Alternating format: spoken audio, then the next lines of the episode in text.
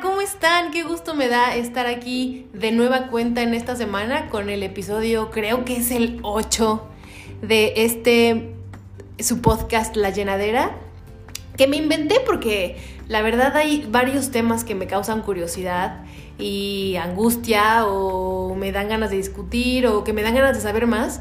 Y pues este es el lugar que encontré para expresarlos o para eh, plantearlos o platicarlos con todos ustedes. Y pues hoy no va a ser la excepción. Les voy a contar algo. Fíjense que yo soy, creo que me considero una aprendiz de la vida. qué, qué profundo. No, un aprendiz. Me gusta como estar aprendiendo cosas nuevas. Y, y, y, en esta, pues creo que ya, ¿cómo se le puede decir? Vicio o adicción a, las, a los nuevos datos, pues me he metido a estudiar psicología y aparte estoy tomando otros cursos de neurociencia porque me apasiona, me apasiona, como no tienen una idea, saber cómo funciona el cerebro. Porque llegó un momento donde me puse a pensar del cerebro eh, que, bueno, siempre ha estado ahí y la verdad es que a veces poco pensamos en él y que hace demasiado por nosotros y lo ha hecho durante generaciones y milenios y eras de la humanidad y que gracias a él y a cómo ha funcionado, pues la verdad que nos ha ayudado a sobrevivir hasta este 2020 con pandemia y temblor incluido y todo. Y cada vez que aprendo algo nuevo, como que digo, no es posible, no es posible que, que esta maquinita que tenemos arriba en la cabeza haga tantas cosas y todo, todo, todo lo que procesa y lo que eh, pues trabaja y en lo que está todo el tiempo porque jamás, jamás deja de funcionar. Y ahora estoy tomando unos cursos de neurociencia aplicada a la felicidad. Y no hablo de la felicidad como algo utópico o algo que te encuentras cuando comes un pastel de chocolate. No, no estoy hablando de esa felicidad, estoy hablando de la felicidad como proceso cerebral realmente eh, un poquito más dirigido el término a la ciencia o al proceso de crear un bienestar en tu sistema y que todo eso comienza desde tu cerebro. Y es que les juro que el cerebro es fascinante, o sea, mientras está creando neuronas y haciendo conexiones y segregando sustancias, también está pensando y también está desarrollando hábitos y también está aprendiendo cosas nuevas. Por ejemplo, hablar nos ayuda a aprender a hablar, ¿saben? Es como, pónganse a pensar en el proceso de cómo aprendemos el lenguaje y es todo lo que hace de, crear una imagen en nuestra cabeza y luego transformarla en palabras y luego que esas palabras se adecúen al objeto del que te estás refiriendo y que incluso aunque no lo estés viendo en tu cabeza te lo puedas imaginar. O sea, es como, wow. Sí, la verdad es que soy una clavada de lo que pasa en el cerebro y en este nuevo curso que estoy tomando eh, con un pues, neurocientífico, psicólogo irlandés, el fin de semana dijo algo en lo que jamás, jamás había reparado. Y es que, no sé ustedes, pero yo antes, claro que he pasado por momentos de angustia y momentos de tristeza, e incluso, ya les contaré de esto en otro podcast, eh, yo viví una depresión, una depresión a nivel neuronal, de esas veces que no tienes idea por qué, no tienes ganas de nada, pero de nada, ni siquiera de morirte, o sea la depresión te tumba, eres como una planta que está ahí y que ya, o sea, no quieres, no quieres ni pensar. Pero ese es tema de otro podcast. A lo que quiero llegar es, eh, seguramente ustedes como yo, en algún momento han pensado de, ¿por qué no estoy feliz?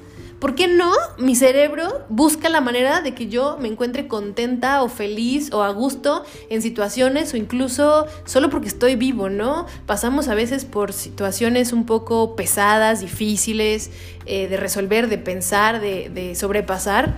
Y nos preguntamos por qué no simplemente el cerebro pues se pone del lado de la felicidad o del lado del bienestar o del lado de estar contentos, a gusto, satisfechos. Y nos decía este neurocientífico que pasa que a tu cerebro no le interesa si eres feliz o triste. A él no le importa. Lo que le importa y para lo que está hecho es para crear el proceso que le estás dando de manera más eficiente. Y me voy a explicar, no voy a entrar en términos científicos de lóbulo frontal y córtex y esas cosas, porque hasta a mí todavía me está costando un poco trabajo de entender bien cómo funciona y, dónde está cada cosa, pero voy a tratar de digerir la información a manera que lo podamos entender todos como personas que jamás hemos hablado o he escuchado hablar de el cerebro científico. Y pasa esto, este, este neurocientífico decía que tu cerebro le da igual si te sientes feliz o si te sientes triste.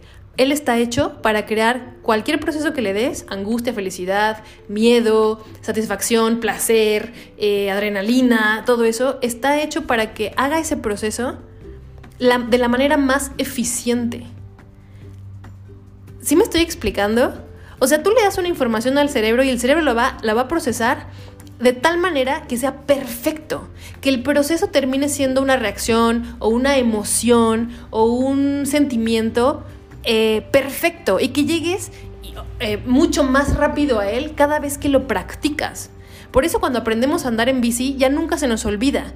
Es probable que si yo me subí a una bici la última vez hace 10 años y el día de hoy me baje y me suba a una bici, al principio como que me cueste un poquito de trabajo agarrarle confianza, pero en menos de dos minutos mi cerebro va como que a reprender el enchufe de, ah, esto ya lo aprendimos hace 10 años y no lo sabemos hacer y como que va a volver a conectar ese foquito de aprender a andar en bici, lo voy a poder volver a hacer perfecto.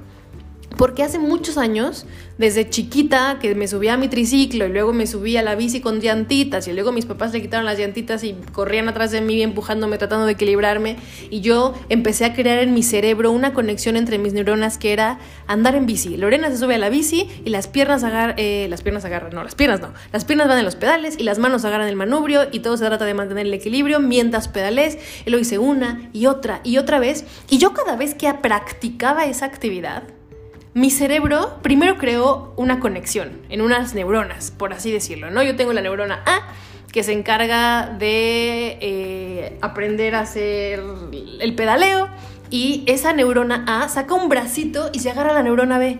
Y entonces empiezan a hacer una conexión y cada vez que yo practicaba esa actividad, todo ese proceso de aprendizaje, estas neuronas y su conexión entre ellas se iban fortaleciendo.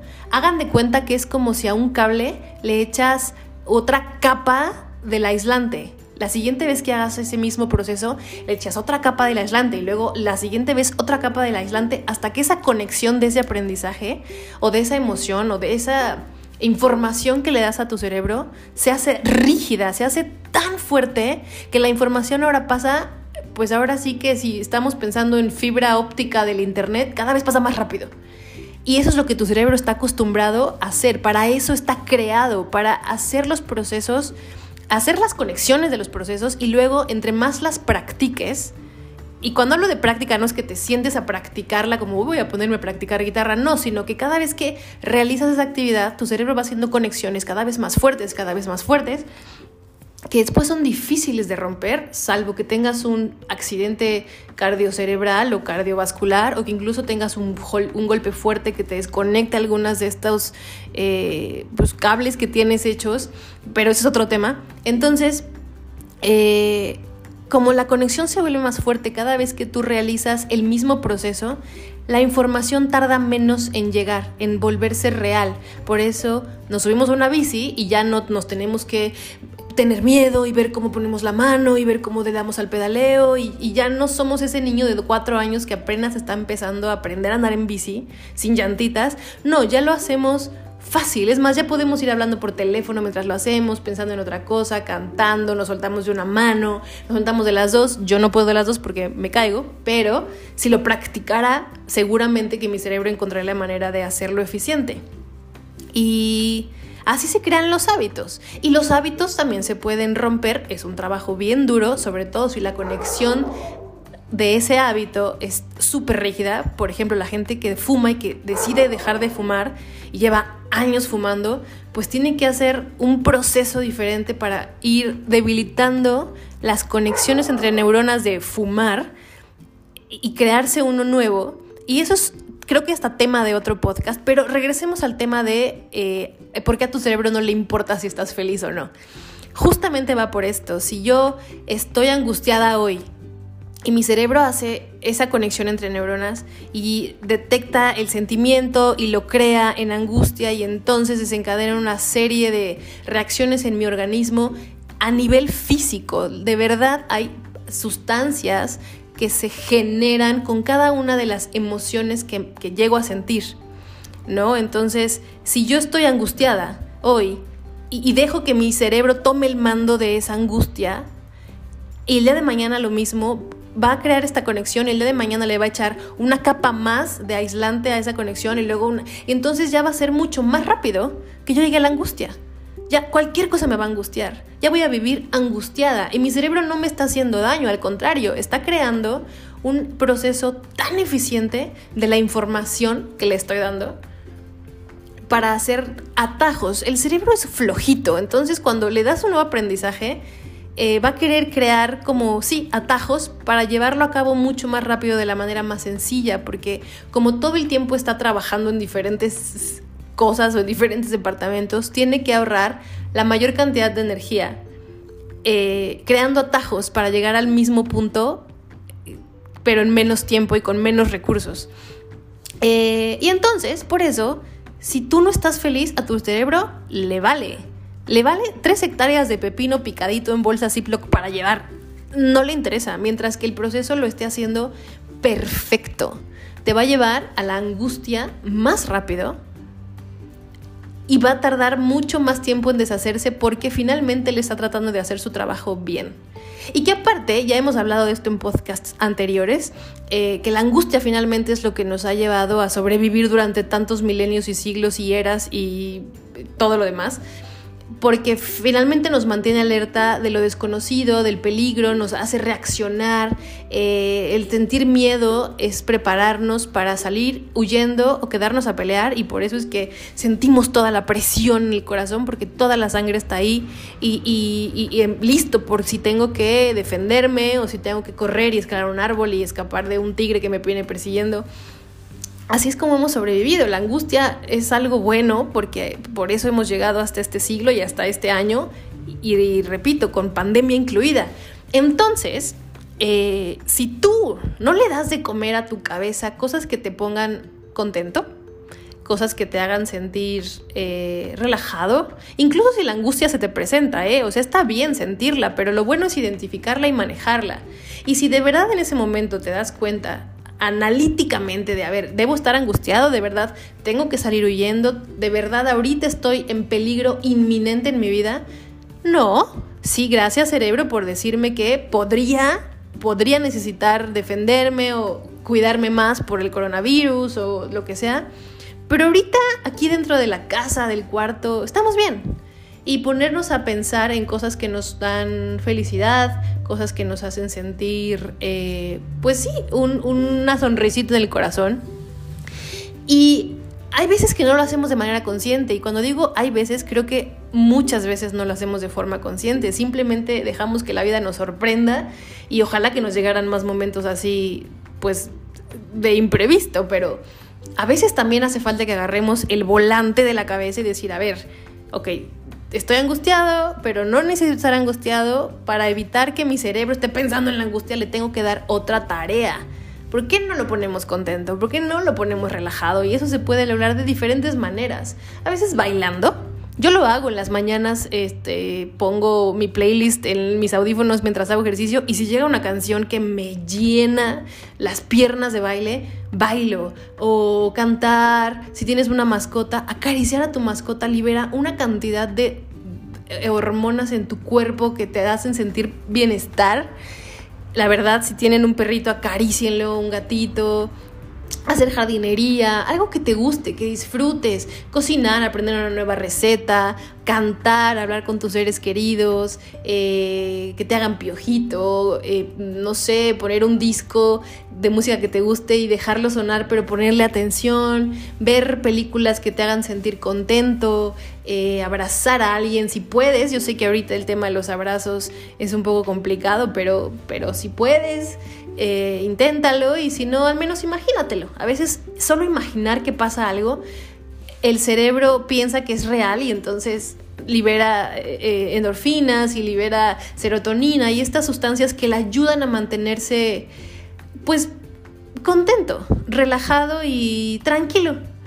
Eh, creo que va a ser momento en esta era que estamos viviendo tan catártica y tan eh, apocalíptica que nos hagamos tantito cargo de lo que traemos cargando en la cabeza. ¿no? La verdad es que el cerebro y la cabeza han hecho un chorro de cosas por nosotros eh, sin que se los pidamos. Este, nos salvan incluso a veces hasta de estrellarnos contra un poste. Nuestro cerebro nos dice, voltea ahorita porque si no volteas te vas a dar un guamazo. Eh, y, y ahora creo que le debemos una, ¿no? Entonces como te digo, a tu cerebro, si tú le das de comer angustia, si tú le das, si no, si no le pones otra tarea, de, aprender algo nuevo, de visitar lugares nuevos y que cuando hablo de visitar puedes entrar a Google Maps o a alguna aplicación donde puedas ver por satélite alguna imagen de otro país, qué sé yo, eh, ayudar a alguien, a un desconocido, ¿no? Te vas a sentir bien, te lo prometo, lo hemos intentado y es bonito. Y entonces, si a tu cerebro no le da no le interesa si estás contento o angustiado. Él lo que va a hacer es el trabajo que le des de manera perfecta. Pues ¿por qué no intentamos? Hagámoslo esta semana. Hagámoslo esta semana, de este miércoles al próximo, hacer conscientes nuestros actos de, para estar contentos. Eh, y, y platicamos la próxima, ¿no? A ver si lo que les estoy diciendo es verdad o me lo inventaron y yo me lo creí. Pero creo que es verdad. Yo lo he practicado y me ha ayudado. No quiere decir que no me, angustio y que no pasan cosas malas o tristes en mi día o en mi semana, pero ya las puedo identificar y le, entonces trato de darle dentro de la medida que puedo un giro. Acaricio más a mi perrita, canto o bailo o cocino algo nuevo o paso más tiempo con mi familia o ayudo a alguien, escribo, ilumino eh, y me ha ayudado los, momentos de angustia y tristeza han disminuido. Y eso es porque a mi cerebro le estoy dando de comer otra cosa. Y entonces, regresando al inicio de este podcast, pues la conexión para llegar más rápido al bienestar, incluso si no estoy pasando por un buen momento, mi cerebro lo está haciendo más eficiente. Ya me cuesta menos trabajo llegar a ese punto de, estar a gusto, de estar relajada, de decir, todo va a estar bien. Y pues te invito, te comparto mi secreto y ojalá que te sirva por si tú en estos días has tenido un poco de insomnio, porque yo pasé por eso. Ahora ya me cuesta menos trabajo eh, sobrepasar ese insomnio. Eh, y también si te has angustiado, si de repente te sientes temeroso, si te despiertas con un poco de taquicardia porque me pasó, si hay momentos en el día que te sientes como abrumado por toda la información que está pasando, ya que estamos próximos a salir otra vez casi a la vida pues no normal, pero el contacto con la gente, pues probablemente tu cerebro te va a tratar de mantener alerta. Llevamos, ¿qué? Cuatro meses diciendo que todo lo que toquemos nos puede matar. Salir a la calle, tu cerebro te va a decir, cuidado, cuidado, cuidado, cuidado, ¿no? Y eso te va a crear una angustia. Es normal. Pero si cuando llegues a tu casa no hay de qué preocuparse, pues intenta, intenta decirle al cerebro, hoy vamos a subirnos a la bicicleta y vamos a aprender a andar en ella y en pocos días lo vamos a poder hacer sin manos. Ojalá que lo quieran intentar. Eh, esto es todo por el podcast del día de hoy. Me dio mucho gusto estar esta semana con ustedes, casi 20 minutos. Ojalá que me hayan escuchado hasta el final. Ojalá que estén sonriendo. Eh, sonreír también es súper bueno. En serio, creo que lo estás haciendo de verdad y te hace sentir contento. Y pues nos vemos y nos escuchamos aquí la próxima semana. Si les interesó esta información cerebral, tengo un chorro que compartirles. Todo lo que estoy aprendiendo se me hace fascinante. Y si quieren hablar de otro tema, ya saben, en mis redes sociales me las pueden decir. Acuérdense que contesto muy rápido en Instagram y estoy como arroba lorlamore, así de Lorena la Morena, pero Lor Lamore, todo junto. Y me pueden mandar un mensaje y decirme, ¿por qué no platicamos de esto? Y yo, encantada. Les mando un beso. Cuídense mucho ahora que vamos a estar saliendo. Cuídense mucho más que antes. Yo los quiero mucho porque hoy quiero a todo el mundo y nos escuchamos aquí la próxima. Bye.